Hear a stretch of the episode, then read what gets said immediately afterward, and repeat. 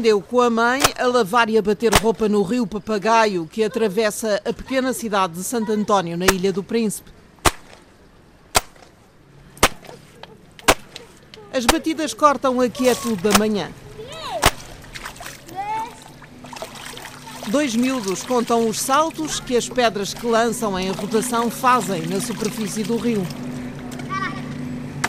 Força, velocidade, movimento.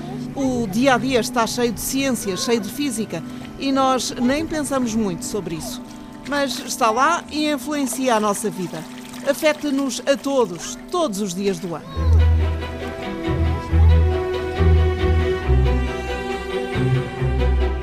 Esta é a história de um rasgo poderosíssimo que provocou e continua a provocar ondas pelo mundo inteiro, já que o conhecimento científico pode melhorar e tanto as nossas vidas. Esta história passa-se na Ilha do Príncipe e em Sobral, no Ceará, no Brasil. Mas já lá vamos. Ela começa a quase 6 mil quilómetros de distância e há mais de 100 anos. Um grupo de turistas dança ao som de um realejo numa das praças mais bonitas de Berlim. Podemos estar em movimento ou podemos estar parados. Mas estaremos mesmo parados? Afinal, estamos em cima da Terra e ela anda 107 mil quilómetros por hora à volta do Sol. Um segundo também não é um segundo para todos. Depende de onde estamos e a velocidade a que vamos e mesmo parados, estamos em movimento, no tempo. A teoria da relatividade apresenta a realidade a quatro dimensões. As três que vemos normalmente, altura, profundidade e largura, e junta-lhes mais uma, o tempo. Einstein criou um conceito novo e chamou-lhe espaço-tempo. Os objetos e o espaço-tempo à sua volta influenciam a forma como todos os outros se movem. Alguns consideravam estas teorias incompreensíveis, ideias extravagantes, esdrúxulas. Mas foi a partir delas que se chegou ao conceito da evolução do universo, à origem do tempo, à evolução das estrelas e das galáxias. E para isso foi essencial a ajuda de Einstein, garante o astrofísico Daniel Brito de Freitas na sua pequena sala de trabalho na Universidade do Ceará. Ele imaginava, por exemplo, que o universo era belo. Por ser belo, tinha que ser simples. E as equações de Einstein revelam exatamente essa simplicidade. Para provar as suas ideias, Albert Einstein precisava da ajuda de outros profissionais experientes, os astrónomos. Foi no bairro de Schöneberg, em Berlim, que parte da teoria foi concebida. Albert Einstein morou aqui. A casa original foi bombardeada na Segunda Guerra Mundial. Uma nova construção ocupou o lugar, mas casas vizinhas lembram ainda a Berlim de outrora, quando o físico tinha o seu quarto na torre. Em Berlim, Einstein foi convidado a dirigir o recém-criado Instituto Kaiser Wilhelm de Física era membro da Academia Prussiana de Ciências e foi neste edifício majestoso que apresentou um curto artigo a 25 de novembro de 1915. Era uma lei da gravidade nova. A gravidade, defendia ele, não era uma força, como dizia Newton. A gravidade são os objetos em movimento na geometria invisível do universo. Todos os objetos massivos, toda a energia tem efeitos nessa geometria e altera a dinâmica do cosmos no espaço-tempo, como explica o astrofísico Jürgen Rentel do Instituto de Astrofísica de Potsdam. Depois de escrever o artigo sobre a teoria especial da relatividade, que descreve a relação entre movimentos, surgiu a parte que é, para a física, talvez a mais emocionante: a teoria geral da relatividade, sobre questões de como o espaço foi criado e como interage com o tempo, e também como o espaço e o tempo são afetados pela gravidade. Und auch die Zeit durch die Gravitation verändert werden können.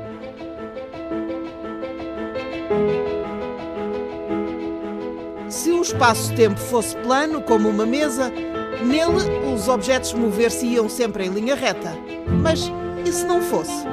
Se o espaço-tempo fosse como um tecido, que pode ser esticado e entortado. Ao colocar-se um objeto pesado em cima, imaginemos uma bola de bowling, ela cria uma cova. Se houver um outro objeto, uma outra bola, ela move-se em direção da cavidade criada pelo mais pesado. Einstein percebeu que era assim que a gravidade funciona. A Lua não mantém a órbita em volta da Terra porque é atraída por uma força misteriosa. Ela move-se ao longo de uma curva do tecido do espaço-tempo, uma deformação criada pela própria Terra que aprisiona a Lua, como explica o astrofísico Daniel Brito de Freitas, da Universidade do Ceará. A Lua, a gente sabe pela mecânica newtoniana que ela está presa à Terra por uma força gravitacional. Para Einstein não existe força gravitacional que faz isso. É a Terra que distorce o espaço-tempo e a Lua está dentro de um poço de gravidade. É como se fosse o seguinte: eu tenho um buraco e jogo um objeto dentro. Se esse objeto não tiver energia para sair, ele fica dentro do buraco. Ora, esta distorção do espaço-tempo não condiciona apenas a forma como os objetos pesados interagem uns com os outros há mais uma consequência. Como adianta o professor Pedro Gil Ferreira, da Universidade de Oxford. A luz também é afetada pela gravidade. Ou seja, se uma pessoa manda um feixe de luz através do espaço-tempo, porque o espaço-tempo está deformado, a, trajetória da luz também vai, vai ser deformada. No fundo, a luz, em vez de ir numa linha reta, vai se curvar. A teoria de Einstein fazia uma previsão. As luzes das estrelas distantes deveriam desviar-se quando passavam perto de um corpo grande e massivo como o Sol. Acreditava-se que a luz percorre sempre uma linha reta, mas se a gravidade deformasse mesmo o espaço, um corpo tão massivo como o Sol cavaria esse grande buraco no espaço-tempo. E esse buraco devia desviar a luz, tal como no golfe o buraco desvia a bola. Era assim que Einstein imaginava a estrela, que era esperada ao pé do Sol, apareceria um pouco mais longe, sublinha o astrofísico Pedro Gil Ferreira. Einstein escreveu o seu artigo e fez esta proposta. Ele propôs: se vocês forem medir a posição das estrelas sem nada em frente e depois conseguirem medir a posição das estrelas com o Sol em frente, só que o Sol brilha, não é? O Sol, uma pessoa tem que tapar o Sol. A única maneira de tapar um Sol é com um eclipse total. Portanto, medir a posição das estrelas com um eclipse total e comparar a posição das estrelas, vão poder testar a minha teoria.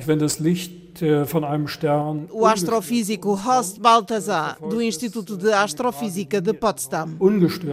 Quando a luz de uma estrela chega a nós sem interferências, segue uma linha reta no espaço, mas quando passa muito perto do Sol, a linha é desviada. Mas havia um grande problema. A Europa estava em guerra. A Alemanha estava quase isolada do mundo e Einstein não era conhecido. Tinham sido feitas algumas tentativas para comprovar a teoria, mas fracassaram. A Primeira Guerra Mundial dificultava a troca de informações entre cientistas, mas um jovem e já brilhante astrofísico inglês recebeu uma cópia. Arthur Eddington cedo percebeu a importância da nova teoria, como descreve o professor Pedro Gil Ferreira da Universidade de Oxford. A situação era bastante complicada com Eddington, porque Eddington, no fundo, gostava dos artigos de Einstein. Einstein estava em Berlim, Berlim era a Alemanha, a Alemanha era o inimigo. De tal maneira que havia uma tremenda resistência em aceitar artigos ou ideias de cientistas alemães em Inglaterra. Arthur Stanley Eddington estava convencido que a curvatura existia. Além disso, era um pacifista, um objetor de consciência. Era pela reconciliação entre cientistas de diferentes nações. Na Real Sociedade de Astronomia, em Londres, encontram-se os documentos que provam que, bem cedo, já em 1917, o então astrónomo real e diretor do Observatório de Greenwich, Frank Dyson, e Eddington, que na altura era diretor do Observatório de Cambridge, assinalavam que havia uma oportunidade de exceção para testar a teoria de Einstein em 1919. Porque era preciso tapar a luz do Sol para perceber o que aconteceria às estrelas à sua volta e às que ficam por trás. Mas como tapar o Sol? Era necessário um eclipse total. O Sol é cerca de 400 vezes maior que a Lua. O satélite natural da Terra é sombrio e rochoso. Apesar de resplandecer no céu, não tem luz própria. Ela reflete os raios do Sol quando anda à volta da Terra. Mas quando a Lua se encontra entre a Terra e o Sol, quando o seu lado não iluminado está virado para a Terra, não a conseguimos ver. É a chamada Lua Nova. O eclipse solar acontece quando a Lua Nova faz um aprumo perfeito, preciso, com o Sol e a Terra.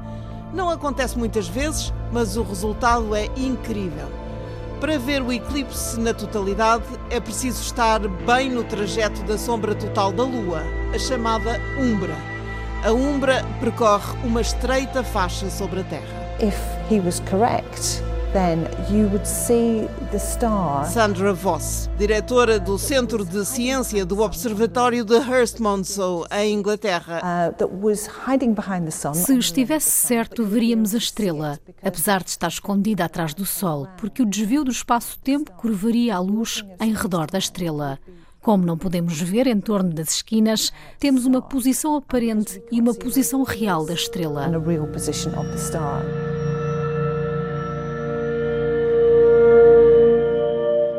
29 de maio de 1919, haveria um dos mais longos eclipses solares do século XX. A Umbra riscaria a Terra da América do Sul até a África. E dois locais foram escolhidos por apresentarem melhores condições de observação.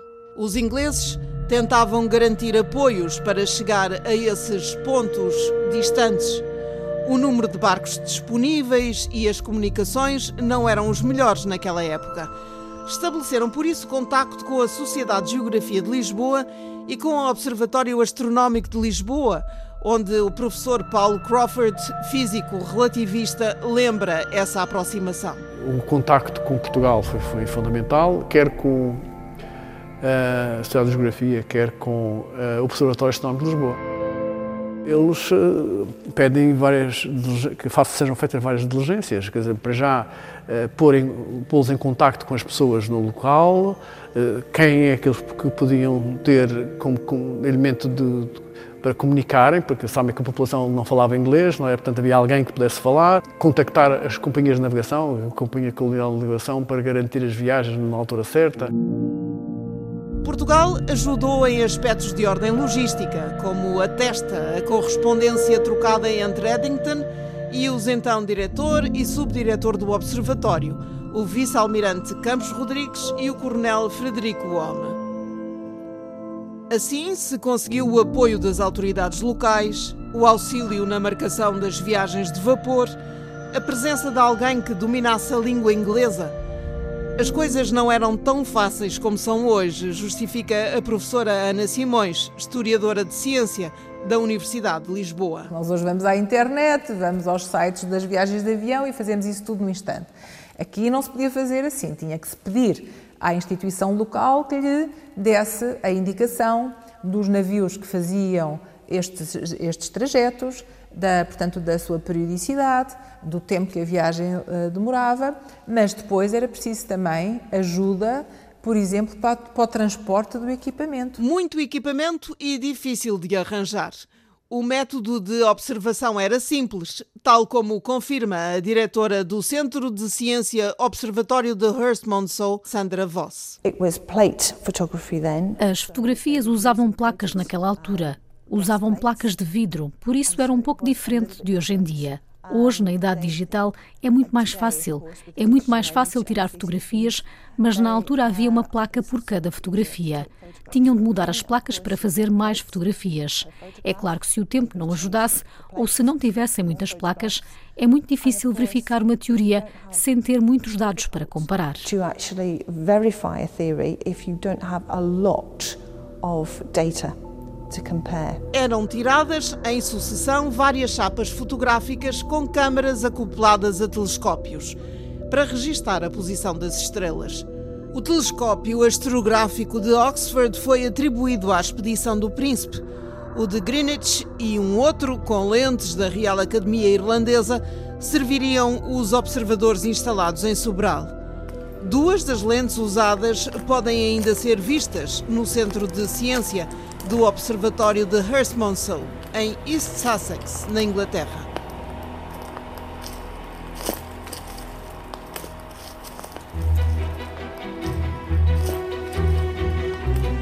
A 8 de março de 1919, cerca de quatro meses depois de assinado o armistício, duas expedições largaram do porto de Liverpool a bordo do navio Anselm. Passaram por Lisboa, onde os astrónomos visitaram o observatório e seguiram para a Madeira. Aí separaram-se. A equipa que se dirigia ao Nordeste brasileiro continuou a bordo do Anselm e chegou ao porto de Camusim a 23 de março. A equipa, chefiada por Eddington, ficou algumas semanas no Funchal à espera de transporte. A 3 de abril, embarcou no Cargueiro Portugal da Companhia Nacional de Navegação em direção ao Príncipe. A 23 de abril chegavam ao porto de Santo António.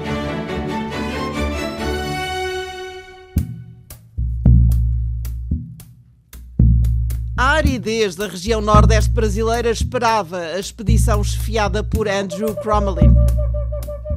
Os estrangeiros instalaram toda a parafernália em plena praça, frente à Igreja do Patrocínio.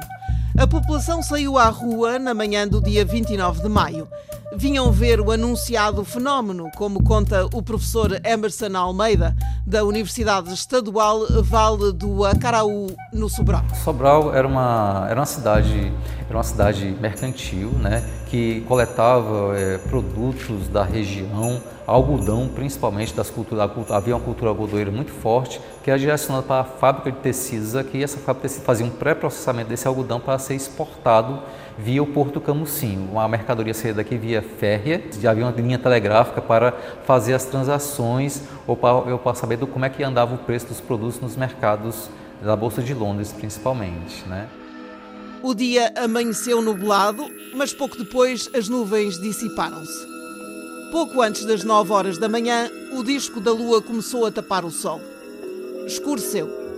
O termómetro desceu dos 29 para os 26,8 graus. Uma consequência normal do eclipse, revela o astrofísico Daniel Brito de Freitas, da Universidade do Ceará. As pessoas correram para a igreja, começaram a rezar, achando que realmente era um fenômeno apocalíptico.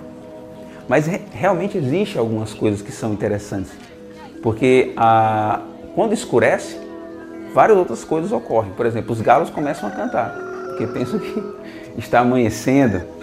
A direção do vento muda, a temperatura também muda. Então existem vários fenômenos geográficos também ocorrem que as pessoas que estão lá e os próprios animais também percebem. A obscuridade durou pouco mais de 5 minutos já só se ouviam os estalidos secos das máquinas fotográficas dos astrónomos ingleses Charles Davidson e Andrew Crommelin. Foram feitas 19 placas com o telescópio astrográfico e 8 com a outra câmara. Sobral é hoje a terceira cidade do estado do Ceará, depois de Fortaleza e de Juazeiro do Norte. Tem 205 mil habitantes. 80 anos depois da expedição, foi ali inaugurado um Museu do Eclipse na arquitetura arrojada de Atenor Coelho. Tem a forma de duas meias-luas. Está agora em processo de reforma e a ser equipado. Mesmo ao lado foi construído um planetário para olhar as estrelas e para lembrar a expedição que tão importante foi para a cidade como reclama Ivo Gomes, o prefeito do Sobral. Ela projetou Sobral, à época já era uma cidade diferente das cidades do interior do Brasil e, por que não dizer, do interior do Nordeste, especialmente do interior do Nordeste do Brasil. Mas o acesso à cidade, uh, por exemplo, da expedição do, que, que, veio, foi, foi por Camusim, que é uma cidade no litoral, daqui, então eles desceram de barco em Camusim, vieram de trem, porque já tinha uma, esse, ramal, essa, essa estrada de ferro não existe mais. Então eles desceram aqui, foi, foi um, momento em que a cidade viu o primeiro carro, né, porque eles desembarcaram com um carro também aqui. E a, a, a notícia que a gente tem é que a cidade meio que estava vivendo um misto de curiosidade e de, de um certo pavor, porque sabia que ia acontecer um, um fenômeno que, que o dia ia se transformar em noite.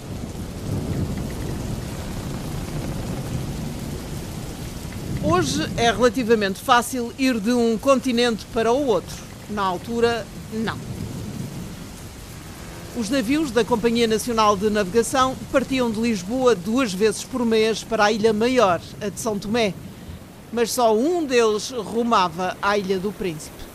A expedição, liderada por Eddington, tinha preparado a viagem tão bem quanto era possível, como nos dá a conhecer a historiadora de ciência Ana Simões, da Universidade de Lisboa. Nós no Príncipe estamos na selva, estamos no Equador.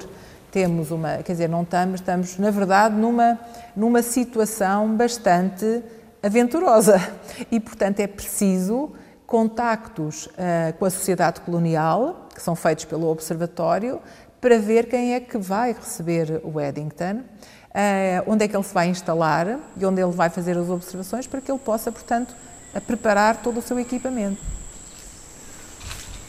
Tinham chegado à conclusão, depois de discussões com Lisboa, que o melhor local para ficarem, o que oferecia melhores condições de observação e também onde o proprietário Jerónimo Carneiro se mostrava disponível para ajudar, era a Roça Sundi. A Roça Sundi já foi a segunda maior plantação da Ilha do Príncipe. No início do século passado tinha quase 600 trabalhadores, quase todos vindos a contrato de Cabo Verde e de Angola dedicava-se à produção de cacau e de café. Arthur Eddington descreveu o clima, muito úmido, a vegetação, muito luxuriante e o cenário extremamente belo. Na manhã do eclipse choveu fortemente. Seria que Eddington estava no lugar certo, no tempo certo? Seria mesmo possível ver as perturbações do espaço-tempo?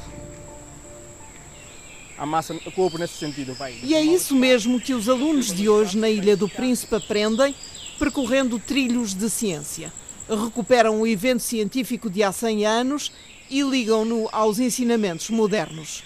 No meio da mata, os alunos esticam um pano a fazer de espaço e colocam no centro uma bola de basquetebol a fazer de sol. Danilson Mendes é aluno do Clube de Astronomia da Escola Secundária do Príncipe.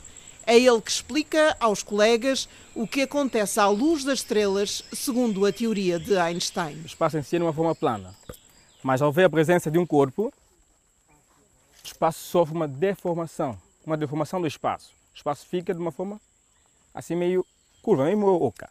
Então, a estrela emite uma luz para chegar na Terra nessa direção mais ou menos mas o feixe da luz, em sua trajetória, vai sofrer um desvio por causa da curvatura que ele encontra no espaço.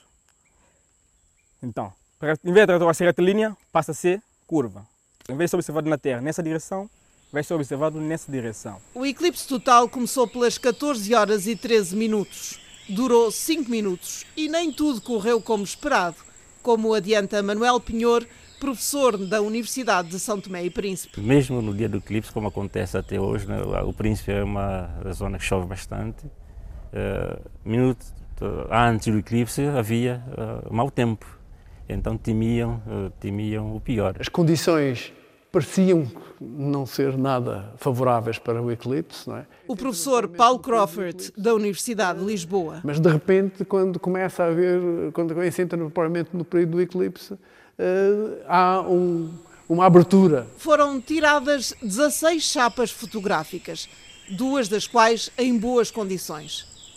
Era agora necessário voltar à Inglaterra, revelar as chapas fotográficas, analisar os dados, observar a posição das estrelas, ver se a teoria estava correta.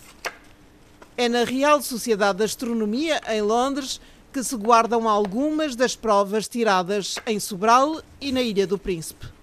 E a posição correspondia quase precisamente à previsão da teoria de Einstein, adianta o professor Pedro Gil Ferreira, astrofísico da Universidade de Oxford. O Eddington anunciou os resultados numa, numa reunião conjunta da Sociedade Real e da Sociedade Astronómica Real.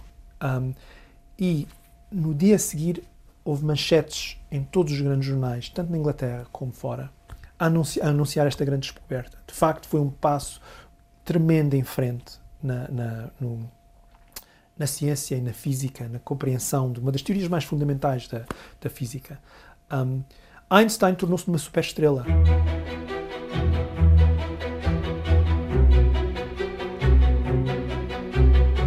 Todas as luzes encurvavam no céu, como dizia a manchete do New York Times.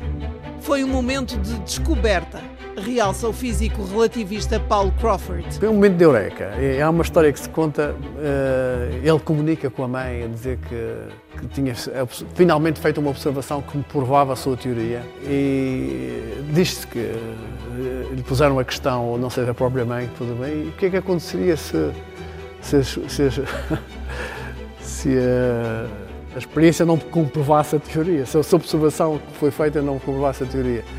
E ele responde que teria muita pena do, do, dos astrónomos que não chegaram a esse resultado, mas ele tinha a certeza que a sua teoria estava certa.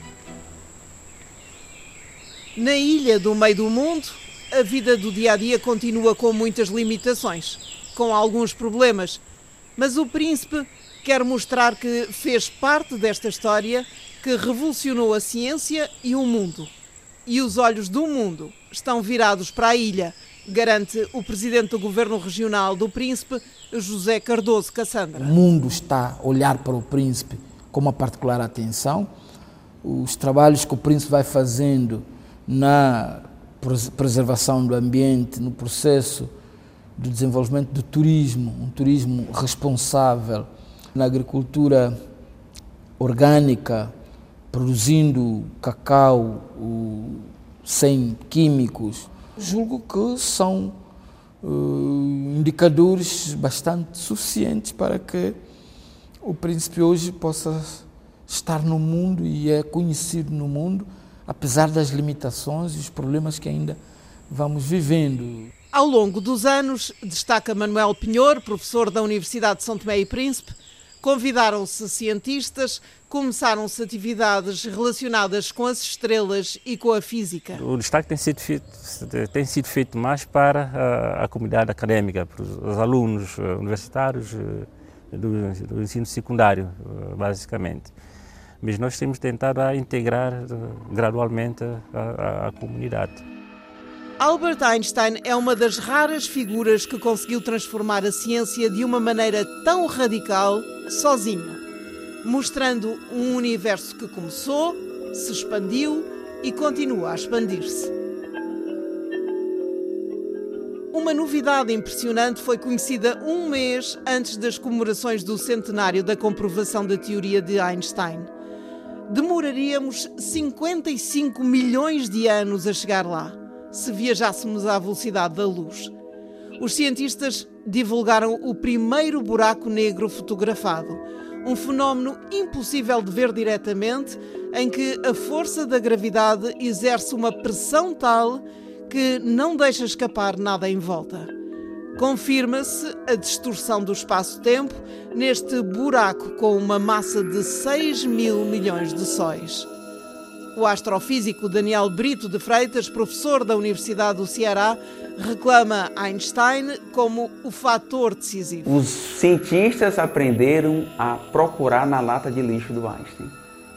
E na lata de lixo do Einstein gente trouxe um dos maiores avanços na história da ciência do século XX. A comprovação da teoria de Einstein tem hoje consequências mais palpáveis como explica Lúcio Carvalho, da Universidade de São Tomé e Príncipe. Permite que os, os satélites da constelação do GPS estejam sincronizados e essa sincronização do, do tempo nesses satélites é feita usando uh, uh, as transformações previstas pela uh, relatividade geral.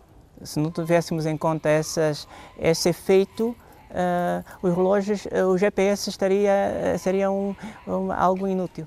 Um simples exercício mental de Albert Einstein destornou antigas teorias do universo. Mas ele foi incompreendido por tantos, como conta Sandra Voss, diretora do Centro Ciência do Observatório de Hurst Monceau, em Inglaterra. Sir Arthur Eddington. Dizem que Sir Arthur Eddington estava a conversar com Einstein e disse que havia três pessoas no mundo que compreendiam a teoria da relatividade geral. E Einstein respondeu: Ao senhor e eu. Quem é o terceiro? Well, there's you and me, and who's the third? Há 100 anos, quando o Sol se escondeu num eclipse, Sobral, no Brasil, e a Ilha do Príncipe, no Golfo da Guiné, ajudaram a construir uma nova teoria do universo, que alterava a geometria do espaço e a trajetória da luz das estrelas. Foi aqui que se fez uma das mais celebradas experiências científicas do século XX, no dia 29 de maio de 1919. Aqui se comprovou, há 100 anos, uma teoria fabulosa que não mudou e que ninguém até agora conseguiu abalar. E que mostra que é possível ao ser humano, apesar de ancorado no chão, conquistar as estrelas.